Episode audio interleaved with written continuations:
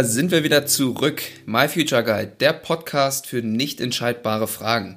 Wie üblich mit mir, Lennart Stechmann, und meinem Co-Host Dr. Klaus-Dieter Dohne. Hi KD. Hallo Lennart. Lieben Gruß nach Barlissen. Wie geht's dir denn? Ich habe im Vorgespräch schon so ein bisschen mitbekommen, dass wir, dass wir erst noch mal so ein bisschen in Stimmung kommen müssen heute. Ja, heute, äh, es gibt ja so Tage, wo man nicht immer gleich gut drauf ist. Heute mhm. bin ich, wie man früher gesagt hat, mit dem linken Bein aufgestanden. Und ich hoffe, dass äh, du unbeschadet äh, aus dieser Folge rauskommst.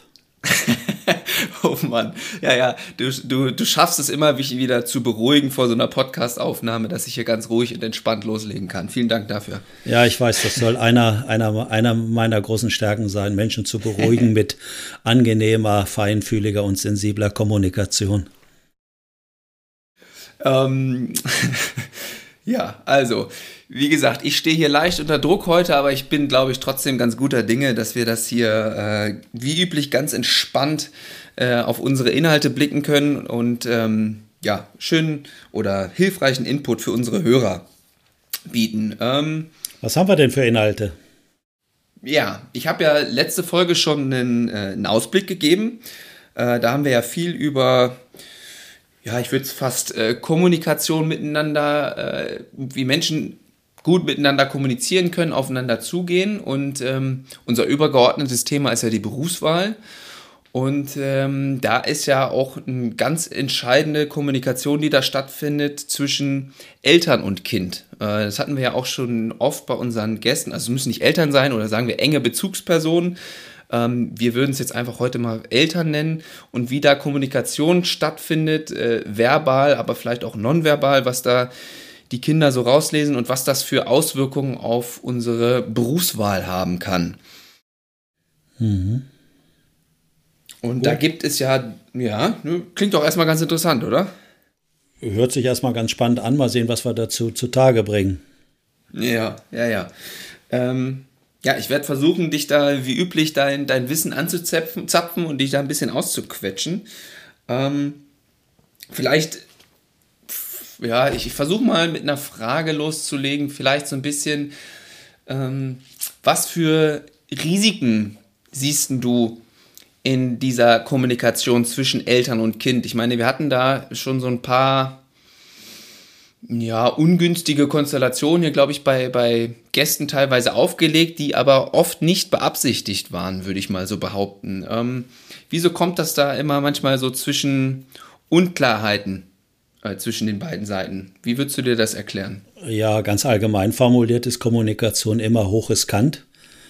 Und mhm. äh, ich gehe immer davon aus, dass Kommunikation eher nicht gelingt und funktioniert, als dass sie gelingt, weil das hilft mir, äh, mich eher immer noch mal einzufühlen in andere Perspektiven und nie einfach unbedacht davon auszugehen, dass das, was ich sage oder wie mich andere wahrnehmen, äh, dass das so genau verstanden wird, wie ich das möchte. Und mhm. wenn ich das annehme, dann äh, lässt sich aus der Kommunikation, also Kommunikation ist Selbstoffenbarung und man kann sich da nicht verbergen. Deswegen mhm. werden ja Lügner und Hochstapler und so viel zu, viel zu schlecht bezahlt, weil das eigentlich viel zu anstrengend ist, irgendwie äh, darum zu tricksen und zu machen, weil das, das kostet einfach zu viel Energie. Man muss immer aufpassen, was hat man wo wann gesagt und man offenbart sich sowieso selbst. Also ich will sagen, dass man sich nicht wirklich kontrollieren kann und kann Aspekte, die man nicht in der Kommunikation haben will, ausblenden.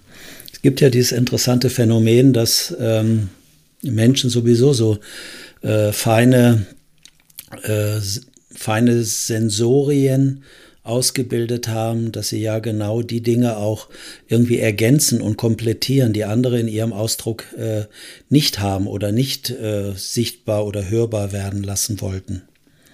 Das, mhm. das füllen manchmal die anderen. Also wenn es mir jetzt Gib nicht mal so vielleicht ein Beispiel dazu. Ja, also beispielsweise, wenn äh, ich früher mal einen Vortrag gehalten habe und ich war aus irgendwelchen Gründen nicht so ganz so sicher oder unsicher und ich wollte das irgendwie raushalten. Äh, also ich mhm. wollte nicht, dass die das merken, dass ich innerlich irgendwie nicht so ganz sicher und sattelfest bin. sei es so wie ich jetzt heute zum Beginn der Podcast-Folge. Ja, ja, das, äh, deswegen, das zählt ja zu meinen Strategien in der Kommunikation, andere erstmal zu verunsichern, damit ich dann ganz gut glänzen kann mhm, und die mhm. Unsicherheit dann auf der anderen Seite. Und ähm, also immer wenn ich das Gefühl hatte, äh, ich möchte, dass da irgendwas nicht nach außen kommt und dringt, hatte ich sofort einen im Publikum, also mindestens einen, der sofort auf diese Anteile fokussiert hat und darauf reagiert hat durch Nachfragen oder durch Hinweise oder äh, dass er da irgendwelche Fehler gehört äh, hat bei mir und so weiter. Also mhm. äh, auch wenn die andere Seite nichts sagt, aber wir sollten davon ausgehen, dass wir für andere erstmal viel transparenter und durchsichtiger sind, als wie wir das selbst glauben. Mhm. Und diese Sensorien, von denen du sprichst, die hat jeder Mensch, aber wahrscheinlich sind die besonders sensibel ausgeprägt äh, bei Kindern gegenüber ihren Eltern und Bezugspersonen, ne? Naja, unbedingt. Also das, diese Fähigkeit wird nochmal, glaube ich, steigt nochmal exponentiell an, die Empfindsamkeit von diesen äh, Sensorien, wenn man in einer ganz engen, emotionalen, bedeutungsvollen Beziehung unterwegs ist. Und äh, mhm. bei uns beiden wäre das jetzt nicht so schlimm, weil wir die nicht haben, aber äh, Eltern mit ihren Kindern, die haben die insbesondere halt Kinder sind ja die ersten Lebensjahre auch im physischen Überleben davon abhängig, je besser sie sich in die Stimmungen einfühlen können von ihren Eltern und stellen darüber natürlich nicht nur so Ausgleichsphänomene zur Verfügung, äh, also sind die Eltern, ich sag mal, unruhig, äh, versuchen Kinder ja durchaus äh, die Eltern zu beruhigen mit den Möglichkeiten, die ihnen schon zur Verfügung steht, weil für Kinder es elementar wichtig ist, dass die Eltern gut, ich sag mal, und stabil auf sie reagieren und für sie da sind. Mhm. Mhm. Und das, und ja. Ja, ich, ich wollte dich nicht unterbrechen. Ach so, naja, und das glaube ich, das bleibt prinzipiell ein Leben lang irgendwie bestehen. Auch wenn man nachher unabhängiger ist, aber das kennen ja viele, die erwachsen sind, wo die Eltern noch leben, wenn die dann mal nach Hause fahren zu ihren Eltern, dann sind die ganz schnell wieder in einer ähnlichen Stimmung, äh, wie sie das von früher her kennen, mit ihren Eltern und äh, manche erzählen mir immer, ah, ich muss aufpassen, dass nicht gewisse Wörter wieder so wirken oder gewisse Verhaltensweisen von meinen Eltern, dass ich da nicht selbst wieder in irgendwelche Fi Filme hineinkomme, die mir und dann äh, der Beziehung zu meinen Eltern halt nicht gut tut. Mhm, haben jetzt wahrscheinlich viele hinter sich in der Weihnachtszeit, da kommt die Familie ja zusammen, da äh, werden solche Phänomene dann wahrscheinlich schnell, schnell sichtbar. Genau. Also je je stärker man sich von anderen, äh, ich sag mal, abhängig fühlt, nah fühlt, verbunden fühlt, äh, Bedeutsamkeit äh, zu denen aufgebaut hat, desto stärker, glaube ich, sind diese Fähigkeiten vorhanden, sich hochempathisch und sensibel äh, einzufühlen und unbewusst mhm. gewisse Stimmungen mitzubekommen. Und äh, da machen wir ja ganz gern dann für die andere Seite was und das wäre ja für unser Thema relevant, was wir ja in einer Folge schon mal hatten, dass Kinder manchmal genau merken, auch wenn die Eltern das nie äh, explizit aussprechen, aber dass sie doch äh, so erahnen und fühlen, was, was sie machen müssten, damit die Eltern beruhigt und zufrieden sind. Mhm, mh. Ja, und jetzt ist ja die, dieses Berufswahlthema, ähm, gehen wir jetzt einfach mal von, ähm, von einem Szenario aus, wo ähm, jetzt ein, ein Kind äh, den, den Schulabschluss hinter sich gebracht hat und jetzt vor dieser Frage der Berufswahl steht. So, und jetzt wollen die Eltern ja im Zweifel wahrscheinlich nur das Beste fürs Kind. So, und äh, im Grunde, wenn das das Kind dann mit seinen Sensorien erfasst, müsste es dann ja genau mit den Anteilen in Kontakt kommen, die ihm dann sagen, ja, das hier, das will ich und wenn, wenn du dann glücklich bist, dann sind die Eltern auch glücklich. Äh, so passiert es aber meistens dann doch nicht, sondern da können dann ja richtige Störungen äh, entstehen. Ich glaube, das hatten wir auch schon mal ganz am Anfang, hatte ich da mal ein Beispiel gebracht, wo ähm, eine Bekannte äh, Mutter mit ihrem Sohn verzweifelt ist, weil der einfach nicht sich nicht, äh, nicht angefangen hat, irgendwas zu machen, sondern eigentlich nach dem, ich glaube, der hat Abitur gemacht oder Real, und Real, nach dem Realschulabschluss eigentlich nur entspannen und chillen wollte und nicht losgelegt hat. Aber ein großer Wunsch der Mutter war es, jetzt zu wissen, wie es weitergeht und in welche Richtung und so weiter und so fort. Ähm, aber der hat sich da, ist da nicht so aktiv geworden und ich glaube, sowas kann man mit unterschiedlichen Beispielen aufladen. Ähm, wie entsteht denn dann, dann sowas? Solche Störungen würde ich jetzt irgendwie fast einfach mal nennen, auch wenn du mich wahrscheinlich in der Formulierung jetzt wieder ein bisschen einbremsen würdest. Ach, äh, Gründe für Störungen gibt es viele. Auch da würde ich auf unser Grundmodell zurückgreifen, wie wir Menschen gebaut sind. Das heißt, das, was ich beschrieben habe, ist ja, dass wir sehr äh, verbunden sind mit jemand und äh, möchten, sage ich mal, die andere Seite, die wir lieben oder die für uns wichtig ist, irgendwie zufriedenstellen. Ich glaube, das kennt ja jeder auch. Das kennst du, glaube ich, auch sogar bei den Menschen, die dir wichtig sind, Lennart. Ja, klar. Äh, auch wenn man das nicht immer so merkt bei dir von außen, aber ich glaube, du hast die Fähigkeit prinzipiell auch. Ähm, ähm, und auf der anderen Seite haben wir ja diesen gegenteiligen Pol, dass wir ganz eigene Wünsche haben, die vielleicht eben nicht übereinstimmen sind immer mit dem, was in dem Falle die Eltern möchten und wollen. Und dann fangen ja die Konflikte, wie wir das nennen, an im Inneren, dass die, diese beiden Seiten in so einen Widerstreit kommen miteinander und dann so ein inneres äh, Diskussionsforum eröffnen, äh, wo Argumente, sage ich mal, ausgetauscht werden dass man das doch machen sollte vielleicht, weil sich der Vater dann ähm, halt glücklich und zufrieden fühlt oder, oder sowas. Und gleichzeitig mhm kommt dann die andere Seite, die sagt dann, aber Mensch, das wolltest du doch nie machen. Ja, mhm. du hast doch eigentlich äh, hier nur Spaß dran und daran und äh, und so weiter. Das heißt, die verteidigt die andere Seite, die wir ja Autonomie nennen, also wo man selbstwirksam nur für sich unterwegs ist und genau die Sachen machen möchte, die man einfach machen möchte, egal was die anderen finden. Und das ist ja dieser zentrale Lebenskonflikt, der äh, ist erstmal die Grundlage davon, halt von diesen mhm. Themen. Und äh, das hast du ja vielleicht auch schon erlebt, äh, dass manchmal deine Wünsche nicht so übereinstimmen mit den Wünschen von deinen Eltern. Ja, genau. Ähm, wobei ich da auch noch fast einhaken würde, ähm, dass man sich dann ja auch, ich glaube, viele Leute haben auch oder erlauben es sich dann äh, manchmal gar nicht überhaupt mit dieser, ähm, wenn wir jetzt weiter auf dieser Ambivalenz bleiben oder auf dieser Skala zwischen äh, Autonomie und Zugehörigkeit, da erlaubt man es sich manchmal gar nicht auf die Autonomie-Seite zu gehen, geschweige denn da überhaupt hinzugucken. Was will ich denn überhaupt? Also da quasi noch nicht mal klar sind, okay, ich will jetzt das werden, aber meine Eltern wollen das und jetzt muss ich mich entscheiden, sondern ich weiß nur, dass meine Eltern irgendwie in die Richtung wollen und ich, ich traue mich gar nicht überhaupt auf diese Ambivalenzseite zu gehen und zu gucken, äh, was es denn da überhaupt in mir gibt, was ich denn überhaupt will. Ja, aber das wäre jetzt so ein Spezialfall. Ja? Das sind ja dann mhm. eher die Kinder oder die Jugendlichen, die äh, ja, die sich ja quasi gar nichts Eigenes erlauben. Das sind ja welche, mhm. die, die, sind ja komplett abhängig.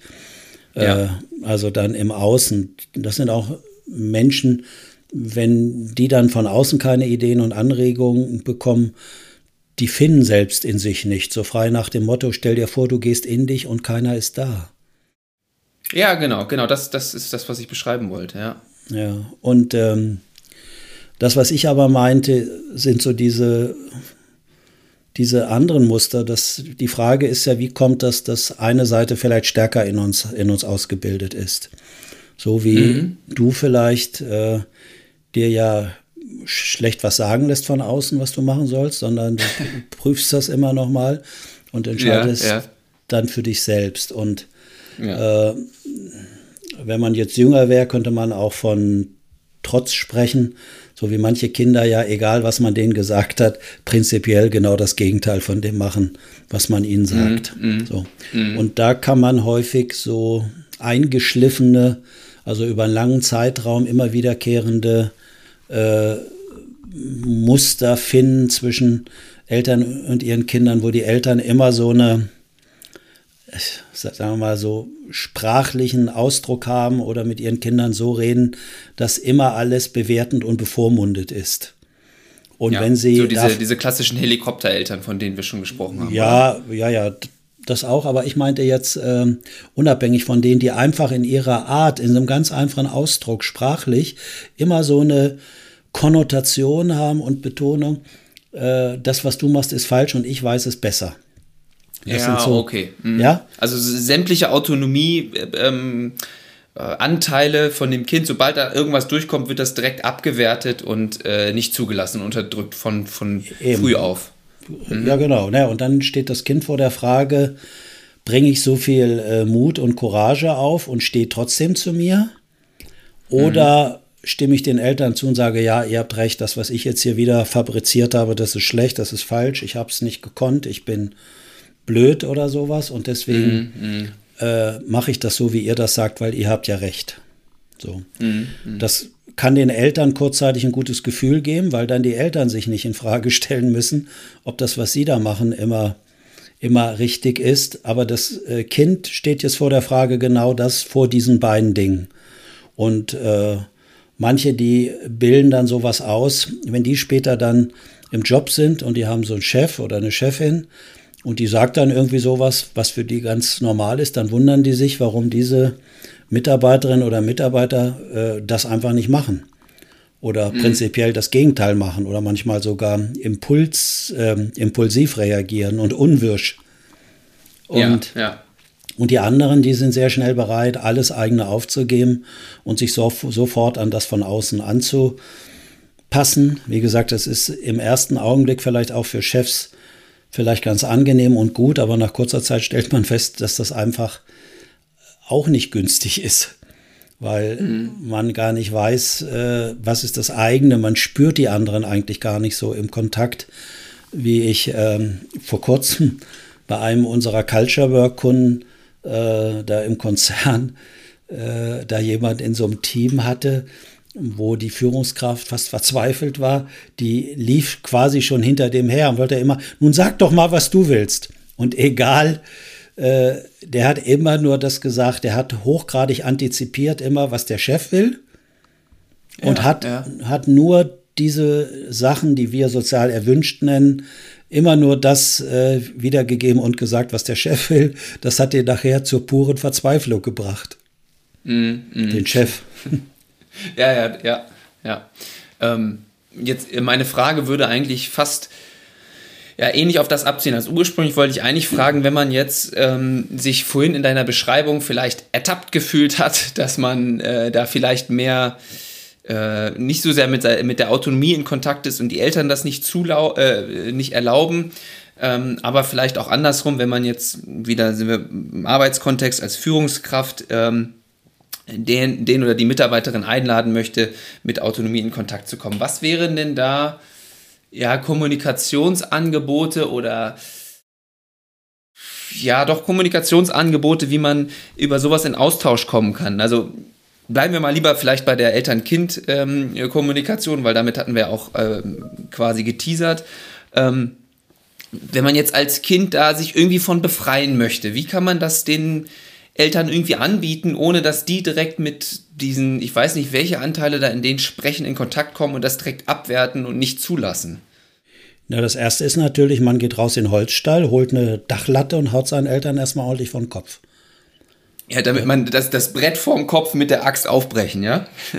ja, also das ist natürlich heikel, äh, aber ich am besten gelingt es immer, das in einer Form anzusprechen, dass möglichst keine Seite sich irgendwie entwertet fühlt, vorgeführt, verletzt, also sondern dass man es immer versucht, auf so einer ungefährlicheren Metaebene anzusprechen, mhm. wo man eigentlich über das Verhalten an sich spricht, beispielsweise was das jetzt auslöst, ähm, dass man schon bemüht ist als Kind vielleicht, äh, ich möchte schon gern deine oder eure Wünsche erfüllen und ich bin auch gern bereit, da viel zu machen, aber in diesem Fall fällt mir das schwer, weil mir, weil mir das so wichtig ist und in mir ist echt jetzt ein Problem entstanden, weil ich einerseits eure Wünsche erfüllen will und gleichzeitig aber auch meine, meine eigenen ähm, Vorstellungen habe, die nicht dann übereinstimmen mit euren mhm. Wünschen. Mhm. Und habt ihr da eine Idee, wie ich damit äh, umgehen soll? Okay. Mhm. Zum Beispiel. Er deckt sich, ja, also deckt sich ja so ein bisschen oder ähnlich mit dem, was du auch äh, in, der letzten Podcast-Folge äh, erzählt hast, mit diesem einen Schritt auf die andere Seite zuzugehen, ja, vielleicht wertschätzen, aber also so, ja, das versuchen positiv zu formulieren und die Einladung eher auszusprechen, dahin zu gucken, ne? Mhm. Ja. Ja, auf die andere Seite zuzugehen, aber in diesem Fall würde ich eher sagen, dass man einfach das formuliert, weil in diesem in dieser Äußerung ist die andere Seite mit dabei. Also mhm. die Eltern hören, das Kind möchte unsere Wünsche erfüllen, möchte uns zufriedenstellen, hat aber gleichzeitig abweichende Wünsche und leidet darunter und findet jetzt nicht so einen guten Weg damit, beide Seiten zu vereinbaren. Im Prinzip, wenn die Eltern das gut meinen mit dem Kind, dann würden die sagen, du, das ist wunderbar, dass du das sagst, aber wir möchten, dass du deine eigenen Wünsche da verfolgst. Hm. Ja, das wäre im, im, besten Szenario, im Best. Äh, ja, naja. genau. Hm. Nun gibt es aber auch Eltern, ich bezeichne solche Eltern ja im Inneren als unsichere Eltern, hm. die davon abhängig sind, dass ihre Kinder das genauso machen, wie sie äh, sich das vorstellen und wie ihre eigenen Wünsche vielleicht sind für das Kind. Und die können das partout hm. nicht aushalten, wenn das Kind jetzt was anderes macht. Ja, ja. das gibt es ja, ja, auch. Genau, genau. Da hat dann nachher das Kind eigentlich nur die Chance, entweder komplett, vielleicht sogar die Beziehung abzubrechen, um das eigene zu machen. Dann mhm. ist die Beziehung verstört. Ja. Ja. Oder aber äh, es muss sich gegen seine eigenen äh, gegen seine eigenen Wünsche entscheiden und gegen sich letztendlich und ordnet sich unter äh, und verzichtet auf die eigene Umsetzung äh, ihrer Lebensziele das geht dann auf Dauer natürlich auch nicht gut und dann, äh, das hält auch niemand aus. Ja, es sind irgendwie beides beschissene Optionen, muss ich jetzt mal, muss ich mal so sagen. Ja, und weil das so beschissene Optionen sind, muss man sich ja wundern, dass äh, diese Haltung Eltern immer noch wieder ihren Kindern anbieten und dann letztendlich diese ja. Folgen zu produzieren. Mhm. Auf der anderen Seite könnte man das aber auch positiv sehen. Äh, wir haben ja auch schon in einigen Folgen darüber gesprochen, dass die heutigen äh, jüngeren Menschen die Qual der Wahl haben, also viele Optionen zur Verfügung stehen. So ein Riesenmenü, wo man so alles zugreifen kann, was man jetzt machen kann ja, im Leben. Ja, genau. Mhm. Und dass vielleicht manchmal jemand fehlt, der einfach so einen Flock einschlägt und sagt, pass mal auf, so und so ist das. Ich glaube, du machst das und das. Das ja. kann durchaus auch gut sein, weil das gibt Orientierung, wie so ein äh, Pfahl, wie gesagt, wie ein Flock, der eingeschlagen ist und wo man sich dran orientieren kann, wo man sich festhalten kann oder wo man sich aber auch dran abstoßen kann. Genau, so und, fast so ein bisschen äh, genau. Ausschussverfahren dann auch irgendwo, ne? Ja, zum Beispiel. Also, dass dann die ja. Autonomie sich durchsetzt, sagst, pass mal auf, wenn du hier den Flock einschlägst, das will ich nicht, ich mache was anderes. Und wenn genau, das die, und dann darüber in die Handlung kommen, ne? Hm. Ja, genau. Und wenn das die Eltern dann aushalten, dann ist es ja gut. Wenn die dann aber äh, das Kind überziehen mit, jetzt bist du aber undankbar, wie kannst du das deinen Eltern nur antun? Äh, das ist ja furchtbar, ja. Hast du denn überhaupt kein Mitgefühl und Verständnis mit deinen Eltern? Ja, äh, dann, also wenn sich dann die Eltern zum Opfer der Entscheidung von ihren Kindern erklären, dann wird es natürlich ganz bitter. Ja, ja, dann kann man das, also dann, genau, dann sind wir wieder bei diesen beiden beschissenen Optionen, ne? Ja. Aber was mir jetzt gerade nochmal so in deinem, als ich dich nach den Kommunikationsangeboten gefragt habe, mit denen man da vielleicht ja, arbeiten kann, äh, fand ich nochmal, was du da gesagt hast, auch äh, ganz interessant, diese Selbstoffenbarung. Ich habe, ich spüre da diesen Konflikt und das nicht als Vorwurf zu formulieren, sondern zu sagen, ich, ich möchte euch gerecht werden und äh, ich versuche das, aber das lässt mich irgendwie nicht mit den Anteilen in Kontakt kommen oder die Wünsche in mir zu, die ich eigentlich habe und irgendwie da über so ein Kommunikationsangebot in den Austausch zu kommen, weil ja. eigentlich, also so im besten Fall können da die Eltern dann besser was mit anfangen als mit lasst mich in Ruhe, ich kann, oder also so mit quasi mit extremen Vorwürfen und Türknallen und weiß ich nicht, wie, wie das dann eskalieren kann. Hm. Naja, ich glaube, dass es immer sehr hilfreich ist in der Kommunikation, wenn man merkt, dass man von der anderen Seite gesehen wird und die das so nachvollziehen kann, äh, in was für einem, in, Entschuldigung, in was für einem inneren Erleben oder in welchem inneren Film man selbst gerade ist. Mhm, genau, genau. Diese, das meinte ich mit Selbstoffenbarung. Ja, und dann muss man sich nicht verteidigen, man muss sich nicht schützen, man muss nicht dagegen gehen, sondern dann sind Menschen auch bereit, auch nicht mehr so hart konfrontativ äh, Forderungen zu stellen, sondern eher weicher zu werden. Und mhm. äh, die Chance wird größer, dann verständnisvoll aufeinander zuzugehen. Ja, okay. Ja, dann drehen wir doch den Spieß nochmal um. Jetzt haben wir quasi versucht, äh, aus der Kindperspektive äh, zu gucken. Äh, versuchen wir doch nochmal ein bisschen, also wir sagen zwar immer, wir haben ja äh, viele junge Hörer, aber ich glaube, wir haben auch viele Hörer, die schon Kinder haben. Ähm, von daher, mhm. was wären denn. Und wir haben ja auch einen Fan, sehe ich, der immer wieder fleißig auch äh, unter unsere Podcast postet, ein Uli36. Ja, lieben Gruß. Äh, David können, also das, das äh, freut uns natürlich immer sehr, wenn da Interaktionen stattfinden, auf jeden Fall. Wolltest du noch was zu Uli 36 nein. sagen? Oder nein, nein, nein, einfach nur mal, einfach nur eine Würdigung, äh, dass da Werbung stattfindet, ja? Wir wurden sogar auch äh, vom Unternehmen Germerott ähm, auf Instagram nochmal äh, beworben, habe ich vorhin gesehen. Ähm, also auch vielen Dank dafür und auch generell an unsere Hörer, wenn ihr uns weiterempfehlt oder irgendwie auf sozialen Medien teilt, da freuen wir uns immer, immer sehr, sehr äh, äh doll drüber. Ähm, ja, aber jetzt nochmal ähm, auf die, die, die Eltern äh, gesprochen. Sagen wir jetzt einfach auch nochmal den, ich sag mal, ein Fallbeispiel. Ich habe jetzt als Elternteil vielleicht realisiert, uh, ich habe da ein bisschen meine Wünsche auf mein Kind äh, projiziert und äh, ist da unter Druck gesetzt und deswegen ist das jetzt gerade in so einer ja, Entscheidungsstörung und kommt nicht vor und zurück und ist so ein bisschen, ja, hat sich so ein bisschen verrannt. So. Ähm, wie, schafft, wie kann man es denn da schaffen, wieder Brücken zu bauen und, und äh, ja, wieder Kommunikationsangebote oder Haltungen zu haben, die, die es ermöglichen, dem Kind da äh, Zugang zur eigenen Autonomie zu kriegen. Naja, im Grunde genommen jetzt genau umgekehrt der Prozess. Mhm. Ähm, auch da wäre es eher wieder so, dass man dann als Elternteil sagen kann, Mensch, ich habe mir noch mal Gedanken gemacht, wie das so war in der letzten Zeit und äh, ich habe das Gefühl, dass ich dich irgendwie unter Druck gesetzt habe mit meinen Wünschen und mir ist noch mal klar geworden, dass ich das eigentlich gar nicht wollte und möchte, sondern ich möchte, dass du wirklich ganz ganz allein für dich äh, eine gute Entscheidung fällst, weil es geht um dein Leben und nicht darum, äh, dass du das machst, was ich für Ideen habe, wie so ein Leben auszusehen hat. Und äh, das tut mir jetzt im Nachhinein wirklich leid, dass ich äh, da so massiv geworden bin. Und ich habe mich auch wirklich gefragt, woran das äh, lag. Und mir sind da auch noch mal so ein paar Themen eingefallen, dass ich selbst irgendwie früher große Angst hatte oder ich wurde unter Druck gesetzt von meinen Eltern und ich habe gedacht, man kann das Leben nur so und so leben, wenn man mit diesem Beruf im öffentlichen Dienst und verbeamtet ist, weil ich habe selbst so viel Unsicherheit erlebt äh, in meiner Herkunftsfamilie.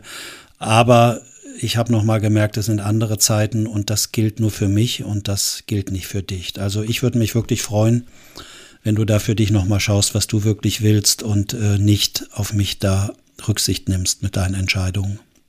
Mm, mm, ja. Äh, sagen wir jetzt mal das oder sinngemäß hat jetzt so eine Kommunikation stattgefunden. Vielleicht ist da auch ein tolles Gespräch draus entstanden. Ähm, aber allein die Kommunikation macht es ja auch nicht aus. Ne? Also äh, es geht ja dann auch um eine gewisse Haltung und da hat, ähm, ich glaube, ja. ein Familientherapeut, der äh, das habe ich in unseren internen Dokumenten gefunden, wo wir ja gerade an verschiedenen äh, Kompassen für unsere äh, Kundinnen und Kunden äh, arbeiten. Und ähm, da war eine Haltung der Eltern, die dieser Jasper Juhl, das ist ein Familientherapeut, geraten hat, ähm, ganz beruhigt darauf zu vertrauen, dass Kinder stets versuchen werden, aus all dem, was ihnen mitgebracht wurde, das Beste zu machen. Und dieses, wenn Kinder wirklich dieses Vertrauen spüren, auf der einen Seite natürlich durch Kommunikation, aber das die haben ja, haben wir vorhin schon drüber gesprochen, ganz sensible Sensoren und das ist ja dann nicht nur auf Kommunikation gedreht, sondern auch auf andere ähm, ja, Ausdrücke, Gesichtsausdrücke, Haltung. Das kann eine unglaubliche Kraft freisetzen. Also so, dass das Kind einfach das Gefühl hat, ich bin in Ordnung, so wie ich bin. Ja, das wäre schön. Äh, natürlich setzt das eine Kraft frei. Ich meine, jeder, der als junger Mensch eine verantwortungsvolle Aufgabe von einem Erwachsenen übertragen äh, bekommen hat, hat sich total angestrengt, hat alles Mögliche mobilisiert, damit er dieser Erwartung äh, oder dieser Fähigkeit, die ihm da auch zugetraut wurde, erfolgreich mhm. meistern kann. Und da machen ja Kinder oder Jugendliche dann fast alles. So, und das ist ja auch genau wieder wichtig, wenn bei Berufseinsteigern oder bei Anfängern, denen wird ja häufig von den Älteren, die da im Betrieb sind, nicht so viel zugetraut. Und das spüren die wieder. Wenn die denen eine mhm. Arbeit geben und sie bringen irgendwie innerlich wieder jetzt zum Ausdruck, naja, eigentlich wirst du das sowieso nicht erfolgreich machen. Dann mhm. kann man zu 100 Prozent sagen, dann machen die das auch nicht erfolgreich. ja, genau. Ja, das ist ein bisschen dieses Vertrauen, ne? Ja aber auch vielleicht die gar nicht so sehr, ja gut, äh, mixen wir jetzt die Kontexte mit, mit beruflich und mit äh, Eltern-Kind, aber können wir einfach machen. So dieses, es muss auch nicht direkt erfolgreich sein. Es wäre auch in Ordnung zu scheitern irgendwo, weil das wäre dann ja auch eine Erfahrung, die man ja. macht. Da sind wir wieder beim Ausschlussverfahren. Das ist auch okay. Das könnte auch ein Ergebnis sein von diesem Versuch. Absolut. Ich meine, aber dann sind wir wieder bei dem Punkt, man muss jeweils immer den, immer den Einzelfall an, äh, genau. anschauen. Ja, ja. Natürlich kann ich als Haltung haben, als Elternteil, äh, mach was du willst, sage ich mal, ich unterstütze das alles, mach deine eigenen Erfahrungen, wenn du scheiterst, scheiterst du. Das hört sich doch so wunderbar an. Hm, hm. Muss aber. aber. ja, muss aber für jeden Fall nicht unbedingt äh, das erfolgreiche Modell sein. Vielleicht ist in dieser Phase für das Kind vielleicht wichtig äh, zu hören, was die Eltern wirklich, wirklich raten würden. Mm, mm. Und wenn die das nicht sagen, die Eltern, und stellen immer wieder die Freiheit zur Verfügung, sozusagen die Wahlfreiheit, dann hängt vielleicht auch irgendwas fest. Hm, hm. Dann sind und wir dann, wieder bei den Extremen. Ne? Kein Extrem hilft so richtig. Es ist immer eher die Balance.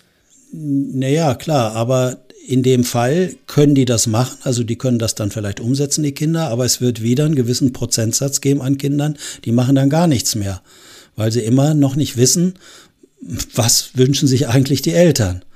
Ja, okay. und, und dann fallen die manchmal in so eine Lethargie oder ja, Nichthandlung, kommen dann in so eine Nichthandlung, Nichtentscheidung und machen dann gar nichts mehr. Mm, mm. Ja, ist schon nicht ganz einfach, ne? Schwieriges Thema, was wir hier heute versuchen zu beackern. Ja, deswegen machen wir das ja hier. ja, ja. Ähm, ja, fällt dir da äh, noch was zu ein? Also ich habe jetzt so ein bisschen das, was bin ich ganz ehrlich hier. Ähm, äh, Selbst, Kommunikation und Selbstoffenbarung, also das, was ich mir hier so an Themen aufgeschrieben hatte, wo ich auf jeden Fall hingucken wollte, ich so, bin ich so ein bisschen losgeworden. Ähm, Okay. Und jetzt fehlt dir so ein bisschen äh, das Material, mich noch ein bisschen zu fordern. Ich soll das jetzt alles aus mir selbst so abrufen, Lennart. Ähm, okay, ja, oder, oder du forderst mich mal auch andersrum, können wir auch mal machen.